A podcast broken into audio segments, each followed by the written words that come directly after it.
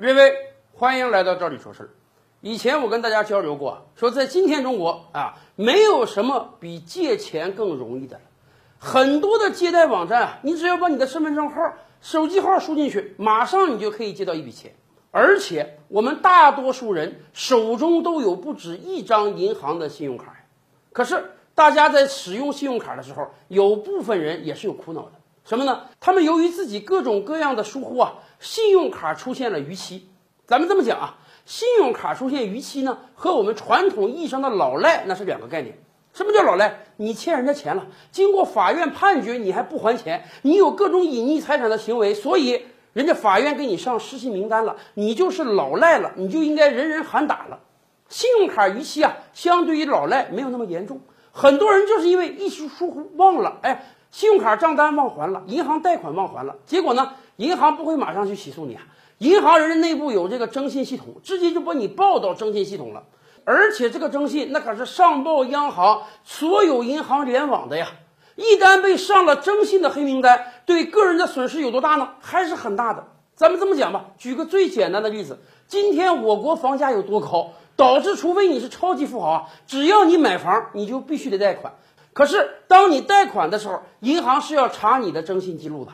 你的征信记录如果有了污点，银行可能拒绝给你贷款。也就是说，你在这个社会中就失去了融资的能力，买任何东西你就只能全款，不能贷款了。这实在是一个很麻烦的事儿。那么怎么办？以前我就讲，有危就有机呀。每一次危险那都是商机，不管我们正常人这么想，骗子们也是这么想啊。所以，我们经常在各种各样的朋友圈也好、小广告中也好看到，有人经常跟你讲：“哎，他们有能力帮你消除掉征信上的污点。”有的人，人家海口夸的还很大呀，哎，人家跟这个银行认识，人家了解征信系统的工作原则，甚至人家说他们有很强大的律师团队，哎，只要你交钱给他们，他们就能把你征信上的污点抹掉，能吗？我们在这里要正告所有的好朋友们，千万不要再上骗子的当了。征信系统是个多严格的东西啊！你的任何一笔逾期，任何一个污点，银行要层层上报，最后上报到央行的系统中的。我还实在不清楚哪个小公司有能力更改央行的记录。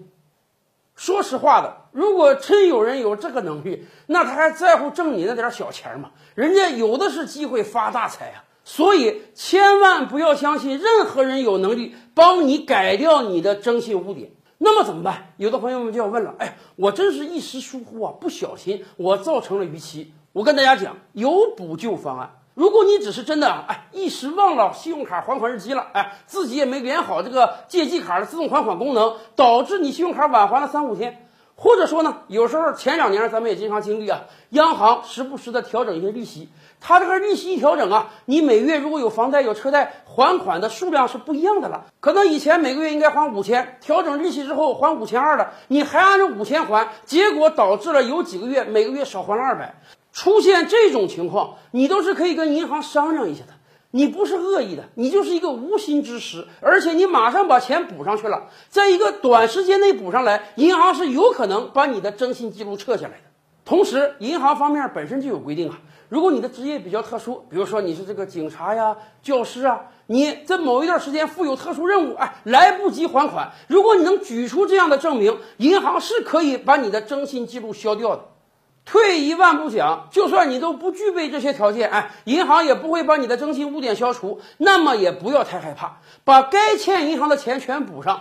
在未来的两年内，踏踏实实用卡，每个月都要有消费，每个月都要及时还款。那么这样，你的好的记录就可以冲抵掉你以前的不良记录。今天大家如果有幸去央行查一查自己的征信报告，我们就能看到，每家银行每张信用卡一般只记录啊最近二十四个月的用卡情况。所以你只要最近两年好好用卡，每一次都不逾期，自然你以前的信用污点就能被冲刷掉了。而且这也算给我们长个记性，信用社会啊，一定要看好自己的信用，同时千万不要上骗子的当啊。